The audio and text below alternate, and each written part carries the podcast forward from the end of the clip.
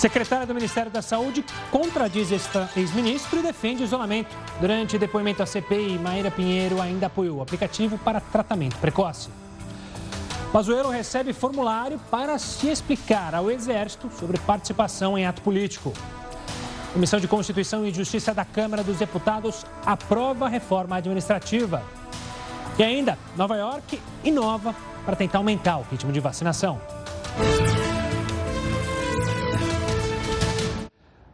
Olá, uma boa noite. Estou de volta depois das minhas férias e te desejo uma boa noite. Seja bem-vindo ao Jornal da Record News. Lembrando que a gente está ao vivo no canal do YouTube e também no Facebook da Record News. Quase 40 mil pessoas esperam por uma cirurgia no Rio de Janeiro. A demora para os procedimentos, obviamente, piorou durante a pandemia. Ainda tão nova, Ana Luísa enfrenta um problema que não causa apenas a dor física, afeta a autoestima e o psicológico. Eu brincava, eu ia para a escola e eu não estou fazendo mais muito vídeo, porque aparece um e eu não gosto, eu fico feia.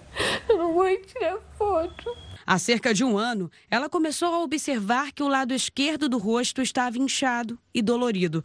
A mãe a levou em vários dentistas, mas a doença só foi diagnosticada cinco meses depois. Neoplasia maligna do seio maxilar. Um tumor no rosto que só pode ser retirado com cirurgia. Ana já se internou duas vezes para fazer o procedimento no Hospital Pedro Ernesto, mas a cirurgia foi adiada por falta de insumos. Nessa mensagem, a médica que acompanha mãe adolescente afirma que pouquíssimas cirurgias estão acontecendo. A ordem de prioridade é estabelecida de acordo com o risco de morte e que esse não é o caso da Ana. Segundo a Secretaria Municipal de Saúde, devido à pandemia, as cirurgias eletivas foram suspensas ano passado. Os procedimentos foram retomados este ano, mas num ritmo ainda lento, o que acaba contribuindo para o crescimento desordenado dessa fila de espera. Hoje, 31 39.344 pessoas estão esperando por uma cirurgia. A Adriana é outra paciente que espera por uma cirurgia. Ela tem câncer de mama. A cirurgia dela aconteceria no hospital do Andaraí e também foi cancelada. É uma corrida contra o tempo. O médico falou: se eu operar logo, eu perco um quadrante da mama. Se eu demorar e o tumor crescer mais, como está crescendo, eu perco a mama toda. Ela já tinha feito todos os exames e pode perder tudo. E os exames estão aqui. Podem perder a validade porque não tem anestesia no hospital. Esse advogado especialista em direito médico explica que a demora para cirurgias no Rio já é um problema que se estende por muitos anos. O advogado ainda alerta para casos como esses que mostramos, que podem ser agravados se o procedimento cirúrgico não for feito de imediato. Nesse caso, os pacientes podem recorrer à justiça. Se não houver uma resposta positiva né, das, das secretarias de saúde com agendamento, de acordo com o que o médico definiu, ele deve procurar o judiciário. Né? E aí procurar o seu advogado de confiança ou a defensoria pública para que se tome aí a medida judicial né, que seja cabível para cada caso. Sobre a situação da Ana, o hospital disse que ela deve ser internada ainda esta semana. Já sobre a Adriana, o Hospital Federal do Andaraí disse que no dia 19 de maio foi feita a ficha cirúrgica e que o tempo máximo previsto em lei para o procedimento é de até 60 dias. Vamos agora aos números de hoje da pandemia de Covid-19 aqui no Brasil. Para isso, a gente tem o nosso telão com os dados. São mais de 16 milhões 194 mil 209 casos desde o início da pandemia. O número de mortes já passa 450 mil. Na verdade, 452 mil e 31 mortes de brasileiros durante todo esse período. Nas últimas 24 horas, são 2.173 mortes. Daqui a pouco a gente traz também o detalhamento sobre a vacinação em todo o território nacional. Agora é hora de falar com o Heródoto Barbeiro. Ele vai contar para a gente se as locações, é um assunto que sempre trouxe aqui, de condomínios por meio das plataformas digitais, obviamente a mais conhecida é o Airbnb, estão proibidas ou não no Brasil? Uma boa noite para você, 15 dias distante no tete a tete, mas te lendo é, no livro que você me encaminhou e eu sigo, então fiquei durante 15 dias com você, mas não fiquei com você aqui. Tudo bom, Heródoto? Muito obrigado, uma honra. Bem-vindo, Gustavo, e vamos tocando junto aí o nosso noticiário. Olha, Gustavo, no Brasil as coisas podem e não podem. Um, um patamar da justiça decidiu uma coisa, outro patamar desiste hoje. Eu não sabia, por exemplo, que além daquele aplicativo mais conhecido chamado de Airbnb, tem um nacional também chamado Brasil Corner, o Brasil Corner, que você pode também fazer a mesma coisa. Agora, o que é que a justiça decidiu? Ela decidiu que não pode. E ficou eh, confuso o que pode. O que, que não pode? Não pode é o seguinte: no condomínio residencial, pode ser de casa pode ser de prédio, você não pode aumentar o número de quartos, você não pode servir café da manhã, enfim, você não pode fazer serviço de hotelaria através do aplicativo, que isso caracterizaria um empreendimento comercial chamado de hostel, que é muito comum no mundo afora. Então, isso não pode, isso realmente está fora de cogitação. Agora, e se não for assim, se for só no aplicativo para ficar lá, pode? Uma instância da justiça diz que pode e outra diz que não pode. Então, vai dizer o seguinte: como há um choque aí entre o direito de propriedade e o outro é o direito do condomínio. Então, a discussão vai para a convenção do condomínio. Então, fica uma coisa bastante confusa. Me parece o seguinte: que cada vez que alguém se sentir, vamos dizer assim, lesado ou achar que não deve ter no condomínio, vai ter que entrar na justiça. Porque a justiça não deixou claro se com o aplicativo pode. Eu li hoje no Migalhas que com o aplicativo pode, mas aí eu vi outras decisões dizendo que com o aplicativo não pode. Isso cria uma coisa muito ruim, de uma forma geral, na economia brasileira, que é a chamada insegurança jurídica. Quando você cria insegurança jurídica, o que acontece? Eu não vou investir, meu. Eu não vou botar minha grana aí. Amanhã eles mudam a lei, eu interpreto a lei de maneira diferente e eu vou perder aquilo que eu investi. Então, acho que seria interessante, haja vista que é do interesse, às vezes até para dar uma renda para a pessoa alugar o seu apartamento temporariamente através do Airbnb ou outro aplicativo, para que fique claro. Se pode, pode, se não pode, não pode. Né? Aí a gente vai discutir por aí afora. Então, infelizmente, a situação não está clara e eu sugiro que se faça consulta antes de entrar numa briga como essa, Gustavo. Coisas do nosso país. Zerota, a gente volta a se falar em instantes aqui dentro do Jornal da Record News. Olha, uma pesquisa mostrou que a eficácia da Coronavac é menor em pessoas com 70 anos ou mais, principalmente para quem já passou dos 80. No próximo bloco, a gente vai entender se é preciso que os idosos, por exemplo, tomem uma terceira dose do imunizante, um reforço. Continua conosco, o Jornal da Record News vai para um rápido intervalo, mas volta em instantes. As reclamações sobre a oferta de empréstimo consignado têm aumentado vertiginosamente no Brasil. O público-alvo das empresas que oferecem esse tipo de serviço é o de idosos. A insistência é tanta que às vezes eles não conseguem recusar e são pegos despreparados. Seu José Raimundo tem 62 anos e é pensionista desde 2010. Ele já perdeu as contas de quantas ligações já recebeu de financeiras e bancos com ofertas de empréstimo. Teve uma lá que ofereceu dois mil e pouco, a outra ofereceu três e pouco não poder pagar em 60, 72 meses. De acordo com o Sistema Nacional de Informações de Defesa do Consumidor, de janeiro a abril deste ano foram mais de 36 mil reclamações sobre empréstimo consignado. No ano passado foram 89 mil, um aumento de 124% em relação ao ano anterior, com mais de 39 mil reclamações. Esses idosos que são consumidores hipervulneráveis, são vítimas aí não só de golpistas, como também de bancos e instituições financeiras que insistem em fazer contratações de empréstimos exatamente aproveitando da situação da idade, da situação de saúde, da condição econômica e social desse perfil de consumidores. Se ligaram para você, não faça o empréstimo. Você não sabe quem está do lado de lá, qual é o tipo de lábia que ele vai usar, você não tem a certeza que é um banco conversando com você você não tem ali as condições todas do contrato, é tudo muito precário por telefone. Agora, se ele desejar fazer, ele entra em contato com a sua instituição e ali, calculando o planejamento do seu orçamento, ele faz esse empréstimo, evitando ao máximo de comprometer sua renda, no máximo em 30% do que ele ganha. Olha, uma pesquisa internacional que contou com a participação da USP revelou que a eficácia da Coronavac é menor em pessoas com 70 anos ou mais. Segundo o estudo, a eficiência do imunizante nesses grupos pode variar de 61% até 28%. Para entender melhor esse assunto, eu converso com a infectologista Poliana de Tirana. Boa noite, doutora. Obrigado pela participação aqui conosco. Doutora, chama atenção principalmente no grupo de 80 anos ou mais. É para a gente se preocupar? Como que você avalia esse estudo no mundo real, como vocês médicos dizem, da vacina? Uma boa noite. Boa noite, Gustavo. Tudo bem? Obrigada pelo convite.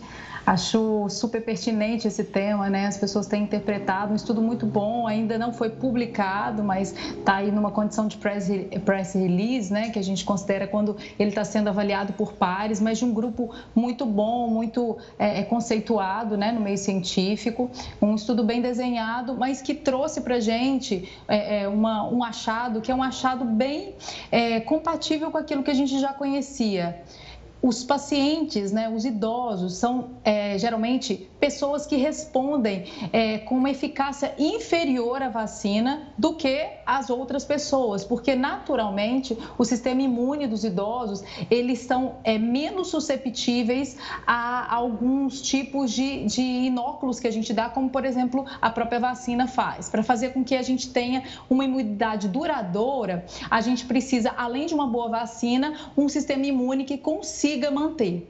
O que acontece que esse estudo mostrou é que com idosos, a gente precisa, para além da vacina, tomar os cuidados necessários para evitar que esses idosos sejam mais expostos ao adoecimento. É muito importante lembrar que esse estudo ele não avaliou mortalidade nem hospitalização, ele avaliou única e simplesmente adoecimento.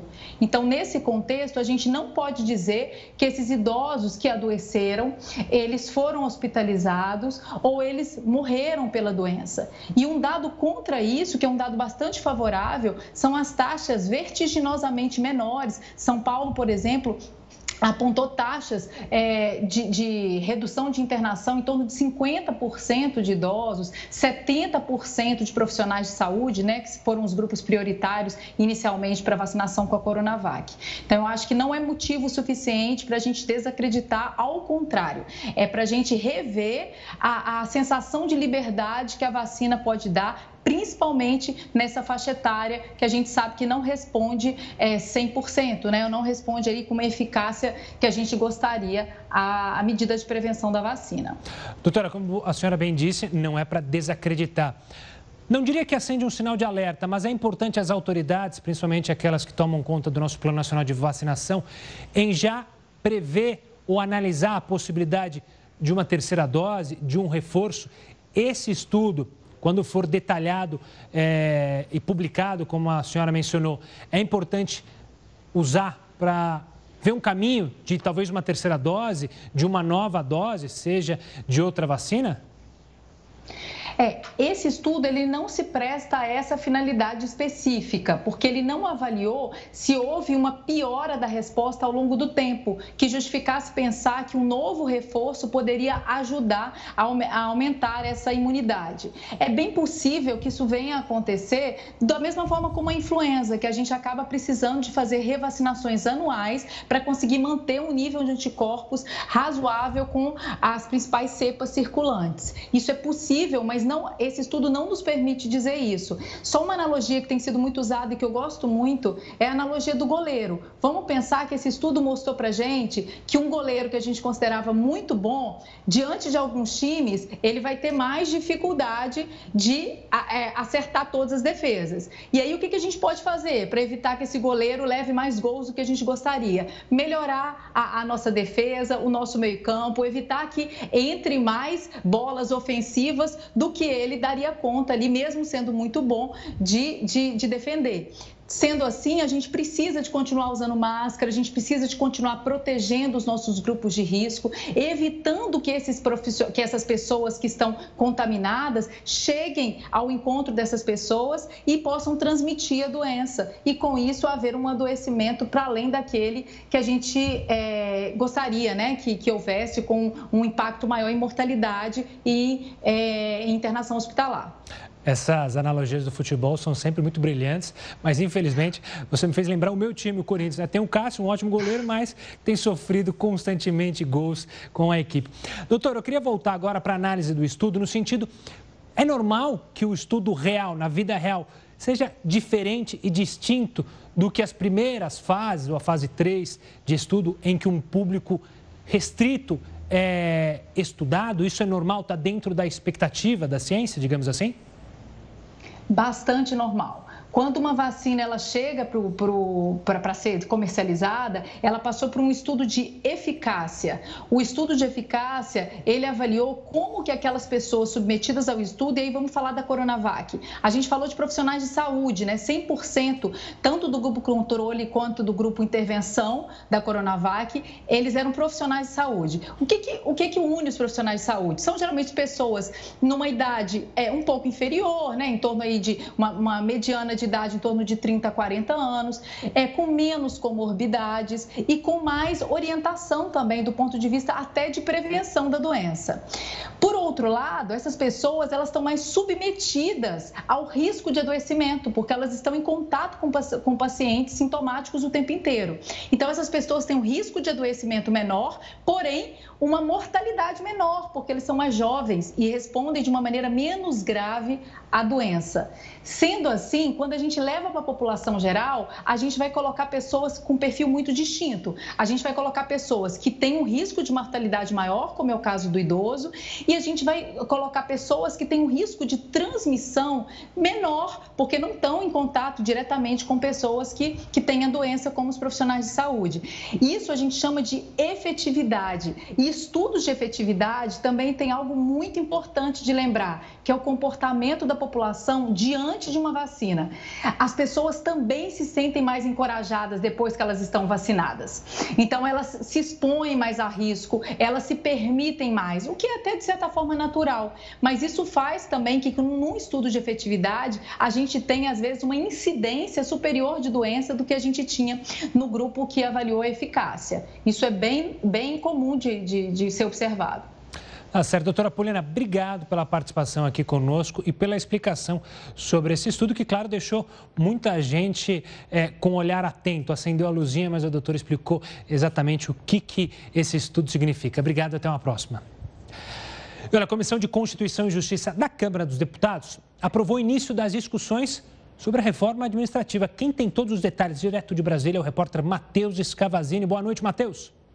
Boa noite, Gustavo. Boa noite a todos. A admissibilidade do texto foi aprovada após dois dias de discussões por 39 deputados. 26 foram contra. A proposta enviada pelo governo em setembro do ano passado restringe a estabilidade no serviço público e cria cinco tipos de vínculo com o Estado. Pelo texto, leis complementares vão tratar de temas como remuneração, ocupação de cargos, promoção e definição de cargos típicos de Estado. Agora, uma comissão especial tem 40 sessões sessões para analisar o texto, que depois ainda precisará passar pelos plenários da Câmara, do Senado e pela sanção presidencial. De Brasília, Matheus Escavazini. Quem tomar a vacina contra o coronavírus vai ganhar benefícios em parques. Não é aqui no Brasil, mas a gente mostra os detalhes sobre isso logo logo aqui no Jornal da Record News. Estamos de volta para falar das manifestações em várias partes dos Estados Unidos que relembraram a morte de George Floyd por um policial em Minneapolis há exatamente um ano. Na cidade, o protesto se concentrou no local onde aconteceu a abordagem da polícia. Durante a manifestação, tiros foram ouvidos. A polícia informou que os disparos não estavam relacionados aos atos. Uma pessoa ficou ferida. A família de George Floyd se encontrou com o presidente Biden e a vice Kamala Harris. Na reunião, discutiram um projeto de lei contra a violência policial. Derek Chauvin, acusado de ter matado Floyd, foi condenado por homicídio. A pena ainda será divulgada e a previsão é para que isso aconteça em junho. Voltando ao Brasil, o general Eduardo Pazuello, ex-ministro da Saúde, recebeu a ficha de apuração de transgressão disciplinar e tem 72 horas para apresentar sua defesa.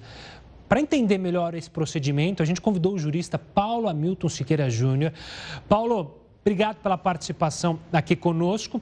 Essa defesa que o ex-ministro, o general, tem que apresentar é justamente por participar de um ato político. Para explicar para as pessoas de casa por que, que um membro do Exército, seja ele um general, um soldado, enfim, não pode participar de atos políticos. Uma boa noite. Boa noite. É... A atitude significou, em tese, várias transgressões ao regulamento disciplinar do Exército, não é que proíbe o militar da ativa de se manifestar publicamente a respeito de assuntos de natureza político-partidária, não é? eventos de natureza política. E sem dúvida esse evento foi de natureza política, sem é, que esteja previamente autorizado. Então, esse é um procedimento interno do Exército, não é? ele recebe essa nota e deve se manifestar para que seja garantido amplo direito à defesa e pode trazer questões atenuantes, não é? E possivelmente deve ter indicação aí de uma punição disciplinar dentro dos regramentos internos do Exército, que pode ir desde uma advertência até uma prisão. Quando a gente fala prisão, é prisão disciplinar. Então, é uma questão de natureza interna do Exército. É uma questão de natureza interna, mas é, com é, o calor político do momento, acaba sempre se sobressaindo, saindo, vamos dizer assim, é, é, dos quartéis. Você falou que ele pode ser até preso. Isso é no caso mais extremo, imagino. Sim, é, há uma, uma gradação né, nos regramentos do Exército, é prisão é, disciplinar, não é? Previsto nos regulamentos do Exército.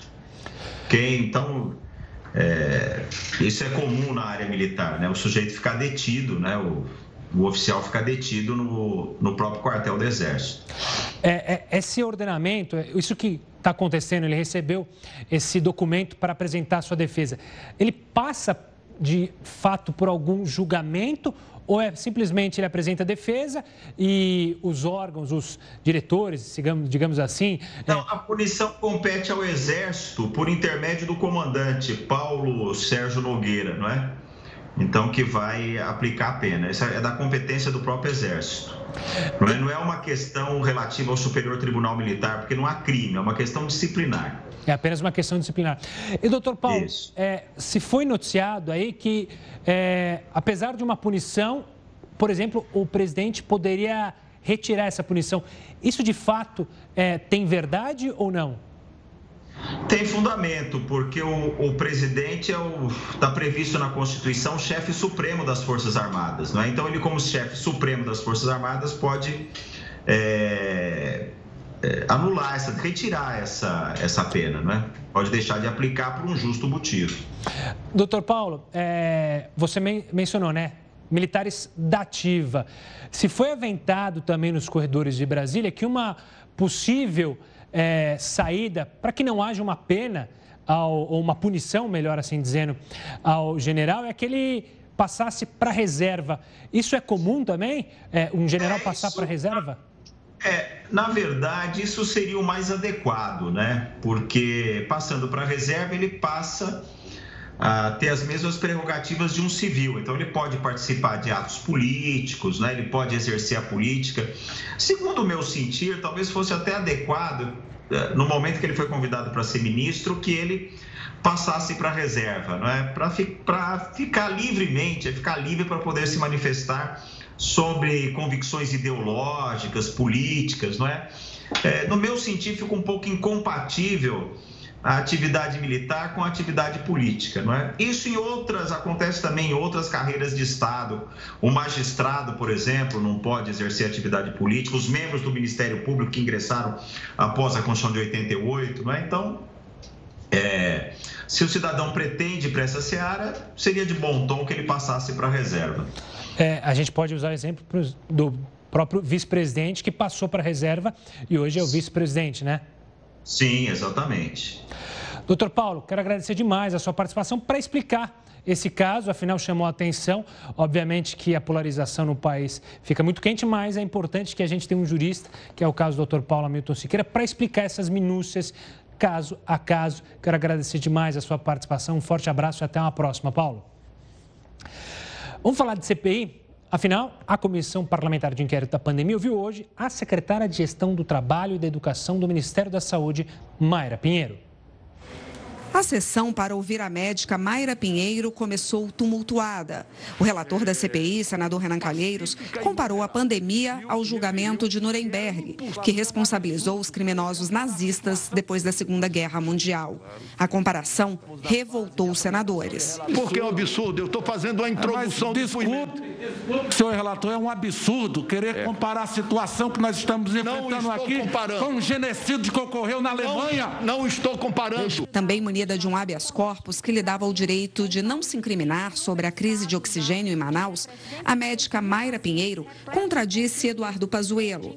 Na semana passada, o ex-ministro da Saúde afirmou que só soube do desabastecimento de oxigênio na capital do Amazonas na noite do dia 10 de janeiro. Não, senador, é, tem uma falha aí de informação. Eu estive em Manaus até o dia 5, eu voltei, o ministro teve conhecimento do desabastecimento de oxigênio em Manaus, creio que no dia 8, e ele me perguntou, Mayra, por que, que você não relatou nenhum problema de escassez de oxigênio? Porque não me foi informado. Apontada como responsável pelo aplicativo Tratkov, uma plataforma digital do Ministério da Saúde, a secretária Mayra também deu uma versão diferente da apresentada por Pazuello.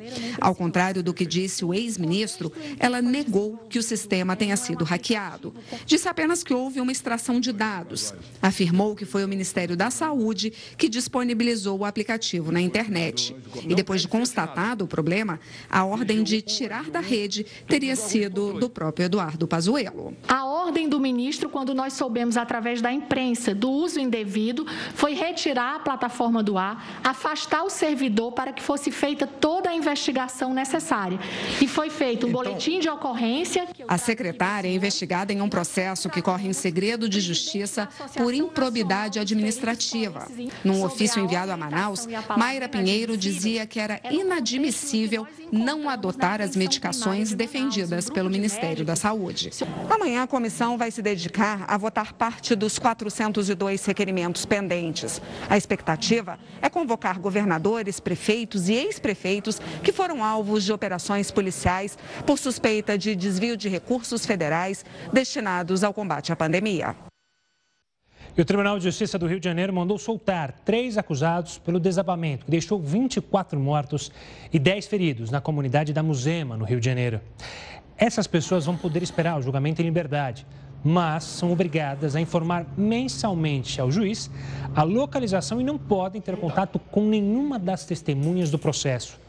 Os suspeitos tiveram a prisão temporária decretada por homicídio com dolo eventual quando é que se assume o risco de matar. Dois edifícios desabaram em abril de 2019 após fortes chuvas. De acordo com a Prefeitura do Rio, os imóveis eram irregulares e chegaram a ser interditados duas vezes. A área seria controlada por milicianos da região. Uma campanha nacional de coleta de DNA de familiares de desaparecidos foi lançada hoje. A Polícia Civil espera aumentar, assim, o banco de dados em todo o país para ajudar na investigação desses casos.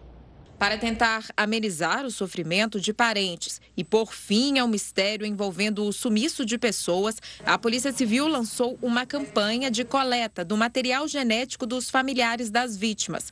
A ideia é alimentar o banco de dados da instituição que os familiares de desaparecidos tenham conhecimento é, de que eles podem, de que isso aí é um plus para ajudar a polícia na localização dos seus entes queridos. E lembrando né, que esse banco de dados é um banco de dados nacional.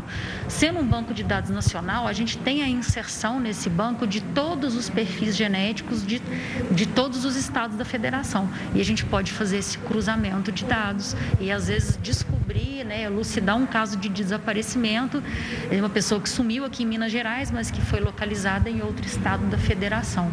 Ela também ressalta a importância de se registrar a ocorrência e procurar a Polícia Civil para que as investigações comecem o quanto antes. Essa história de que a gente precisa de 24 horas ou 48 horas para poder fazer o registro do desaparecimento na unidade policial, isso é um mito. Não é? Quanto antes, melhor, e inclusive no que se refere a criança e adolescente, isso está até previsto em lei, que a gente tem que fazer o registro imediatamente. Nos últimos três anos foram registrados 12 mil desaparecimentos aqui em Minas. Parte desses casos continua sem solução. A inclusão do material genético de parentes dessas pessoas no banco de dados da polícia deve auxiliar nas investigações. Então, às vezes, nós temos uma pessoa desaparecida aqui que pode ter ido para outro lugar, brigou com a família, foi para lá, para o norte do país, e lá ele cometeu um crime e entrou para o sistema prisional. E aí, quando jogaram o DNA dele lá, vai cruzar com esse DNA aqui, e aí nós vamos poder informar para a família, olha, no caso da sua pessoa, ela não foi morta, ela está presa lá em outro estado da federação. Vamos falar de economia porque, por incrível que pareça, tem gente que esqueceu o dinheiro na poupança e nunca mais mexeu. Se você tiver, por exemplo, uma conta antiga, pode ser que o seu dinheiro guardado lá tenha rendido mais do que atualmente. E quem vai explicar por que isso é o Heródoto Barbeiro. Explica para a gente, tem diferença da poupança velha para poupança nova? Olha, ela, ela tem sim, Gustavo, tem sim. Eu dizer, mas como é que eu vou saber se eu tenho poupança antiga ou poupança nova? O banco é obrigado a informar. Então, o banco tem que informar para as pessoas se ela tem uma poupança lá, que esqueceu lá durante algum tempo, e essa poupança está lá rendendo um juros por aí afora. Então, esse é o primeiro ponto. O segundo ponto é o seguinte: a atual poupança, poupança moderna, atual, que você vai lá, coloca o dinheiro e tira o dinheiro, ela hoje não é um bom negócio. Por que razão? Porque ela está perdendo para a inflação. O ano passado, por exemplo, ela rendeu 2,4%. A inflação foi mais de 3%. Então, quem deixou o dinheiro o ano passado na poupança perdeu dinheiro. Né? Já vista que ele colocou lá a, a 3% e rendeu 2,4%, a inflação foi de 3%. Então, precisa pensar bem. Estou dizendo isso porque, como a gente sabe muito bem, a poupança é o investimento mais popular do nosso país, a ponto de todo mês a gente dizer, olha, entrou mais dinheiro do que saiu da poupança, ou saiu mais dinheiro do que tal a importância que isso tem. Mas é bom a gente saber que ela não é um bom negócio agora. A antiga é um bom negócio. Quer dizer, por quê? A antiga, ela era remunerada meio por cento ao mês. Dava 6% ao ano, mais a TR, que é a taxa referencial. Se desse só 6, ela já está acima da inflação. Esse ano, inclusive, ela vai estar acima da inflação. Se der mais TR, ela vai estar um pouquinho ainda acima da inflação. Então, se você tiver uma poupança antiga parada lá, o banco é obrigado a te informar. E a minha sugestão é o seguinte: poupança por poupança, aquela antiga é melhor. É que nem vinho, viu, Gustavo? O vinho mais velho é melhor do que o vinho mais novo. Então, no caso da poupança, se for a velha, eu sugiro que você pense bem antes de tirar. Se for a nova, é melhor procurar outro tipo de investimento, porque ele não está pagando quase nada de rentabilidade. Boa, deixa o vinho guardado lá na adega, guardadinho, climatizado, que ele vai ficar bem. Herói, daqui a pouco a gente volta a se falar aqui dentro do Jornal da Record News. Agora, no cenário internacional, pelo menos 14 pessoas foram mortas no Peru depois de um ataque atribuído a uma facção próxima da guerrilha Sendero Luminoso. Pelo menos duas vítimas eram menores de idade. Os assassinatos ocorreram no centro do país. O presidente, Francisco Sagasti, condenou o ato e anunciou que vai enviar as patrulhas das Forças Armadas e da Polícia Nacional para a região. Voltando ao Brasil, na região sul do país, a gente registrou as temperaturas mais baixas do ano nessa madrugada. Mesmo no outono, o frio intenso levou os termômetros a marcarem temperaturas abaixo de zero em algumas cidades. Amanheceu em Santa Catarina e os campos estavam cobertos pela geada. 20 cidades registraram temperaturas negativas hoje cedo. Em Urupema, na Serra Catarinense, os termômetros marcaram menos 5 graus. O Paraná também teve as menores temperaturas do ano nessa madrugada. Em Curitiba, a mínima foi de 4,7 graus. No Rio Grande do Sul, até a água congelou em alguns pontos da Serra Gaúcha, até mesmo dentro da mangueira. Aqui, o pasto ficou coberto de gelo. A massa de ar frio que atinge o sul do país ganhou força nas últimas 24 horas e, segundo o Instituto Nacional de Meteorologia, é a mais intensa a entrar no Brasil este ano. Há previsão de mais geada também nesta quarta-feira em toda a região. Mesmo com o sol, os gaúchos não abriram mão do café, do chimarrão e do agasalho extra para esquentar. Botar bastante roupa, né? Porque tá frio demais. Para os comerciantes, o frio é bem-vindo. A expectativa é um aumento de até 50% nas vendas de roupas e calçados em relação ao mesmo período do ano passado. É bom lembrar em tempos que a gente está se preocupando com o próximo, justamente de campanhas do agasalho, né? A gente tem visto uma gama enorme de pessoas querendo ajudar o próximo com alimentos. Agora é bom lembrar também do agasalho por causa desse frio que vem por aí. Vamos falar dos Estados Unidos. É que o governo de Nova York anunciou mais uma forma de incentivar a vacinação contra a Covid-19 por lá. Quem se imunizar esta semana vai ganhar um passe livre de dois dias para entrar em qualquer parque do estado. Apesar de muitos serem abertos ao público, os vouchers podem ser usados para acessar o estacionamento e até para ganhar benefícios na piscina e na praia. O governo quer assim aumentar o ritmo de vacinação, que teve uma queda nas últimas duas semanas no estado. E o médio João de Deus, acusado de abusar, abusar perdão, sexualmente de fiéis, teve a pena ampliada. A gente traz os detalhes de mais esse caso daqui a pouco aqui no Jornal da Record News. Estamos de volta para falar do presidente Jair Bolsonaro, que vai sancionar a isenção do pedágio para motociclistas nas próximas concessões de estradas e rodovias, mas isso não vale para as que já foram privatizadas. Heroto, quando a gente fala em isenção, não é bem assim. Alguém tem que pagar a conta, né? Alguém tem que pagar a conta, como você bem lembrou, Gustavo. Agora, sabe uma coisa curiosa? Tem um projeto lá no Congresso Nacional. O projeto não tem nada a ver com, com o governo Bolsonaro, tem a ver lá com o deputado. Que ele quer, então, o seguinte: ele está dizendo que tem que, nas federais, só nas federais, moto não tem que pagar. Por que razão? Porque ele diz que a moto não causa nenhum gasto na rodovia. Que ela só tem duas rodinhas, então ela não gasta. Então, moto não vai pagar, passarinho também não vai, é, urubu também não vai, entendeu? Ah, sim, ET, aquele que flutua, também não vai pagar. Então, veja o seguinte: em alguns momentos do estado de São Paulo, quando foi inaugurada, algumas estradas estaduais foram inauguradas, moto não pagava.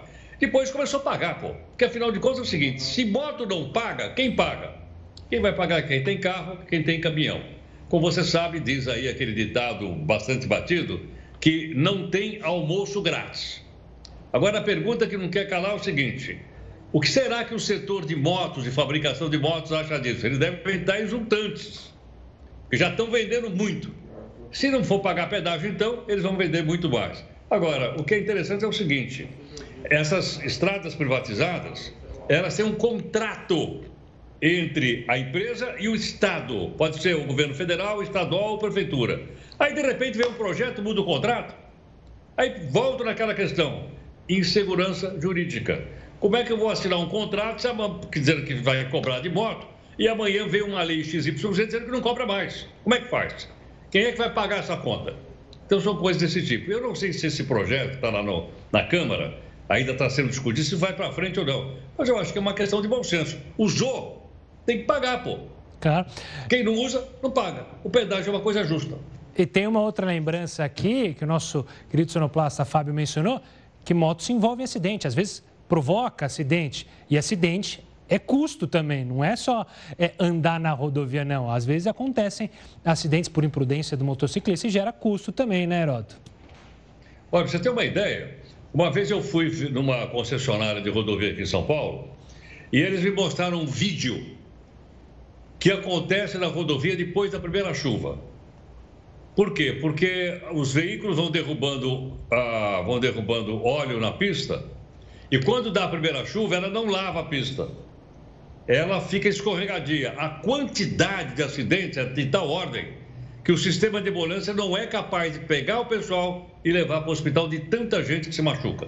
Agora, quem vai para que hospital? O hospital público. Vai para o SUS. Quem paga? Somos nós.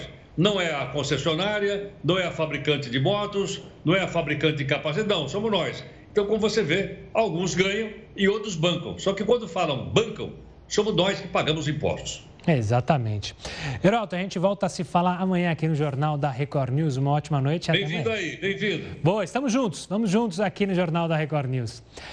Olha, vamos falar agora da Justiça do Rio de Janeiro de novo, porque ela decidiu manter aquela ação penal contra oito dos onze denunciados pela tragédia, o incêndio no centro de treinamento do Flamengo, conhecido como Ninho do Urubu.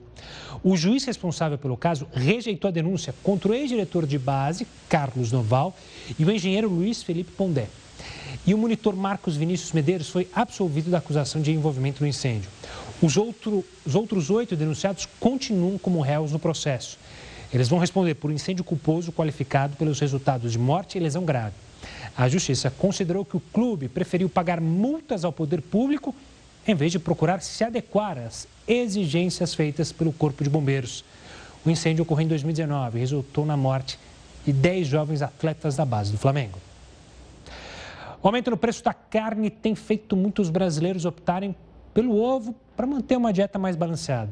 O problema é que a crise também afeta o setor e deixa o produto mais caro.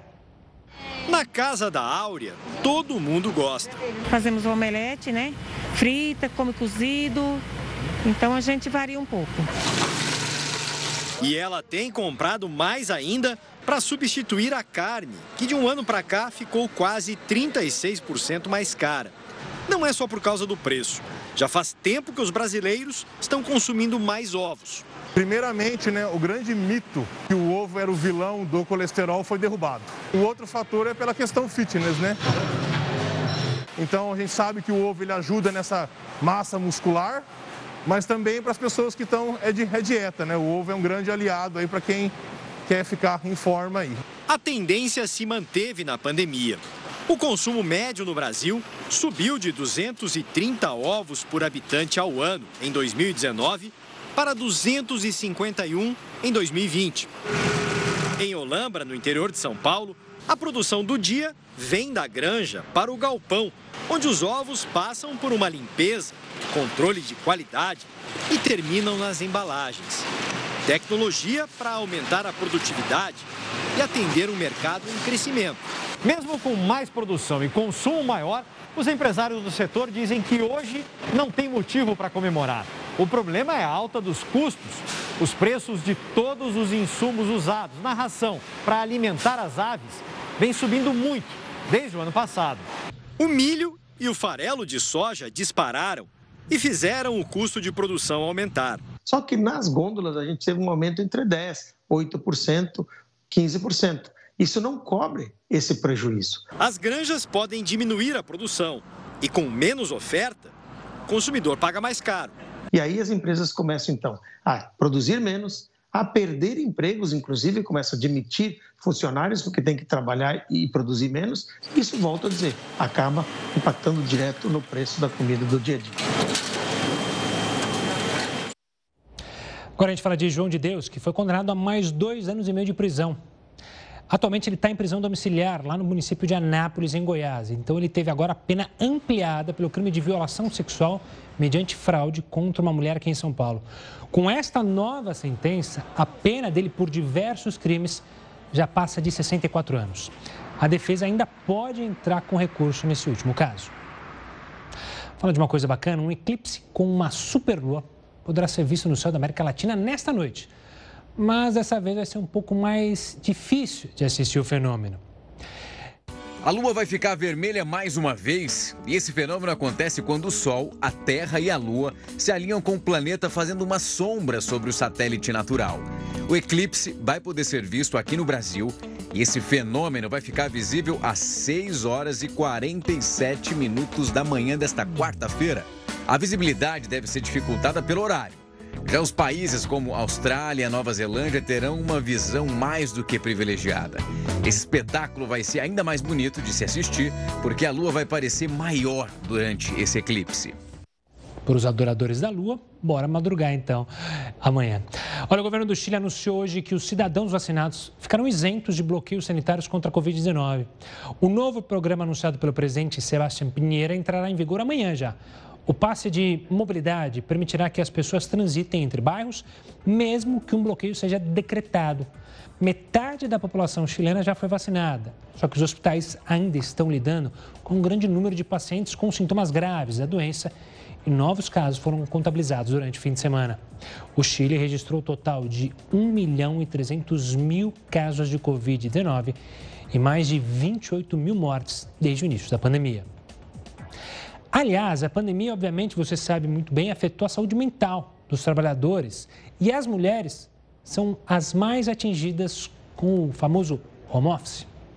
Trabalhar em casa parecia um sonho, mas as mudanças acabaram influenciando no humor. Às vezes eu olho assim, falo, meu Deus, eu estou numa gaiola sabe? E aí eu tento, como eu falei, né? Eu tento mudar a casa. Às vezes eu tô desse lado, às vezes eu tô daquele, às vezes eu vou pro quarto para sair um pouco disso, de ter uma sensação de que você tem que manter uma sanidade. Faz um ano que a Jussiara cumpre a rotina de trabalho em home office. Acostumada a conviver num ambiente com mais de 10 colegas, agora tem sido assim. Mas já terminei meu dever de casa e já arrumei minha mochila. Pois é, ela ainda precisa dar atenção à filha de 10 anos. Bom, então.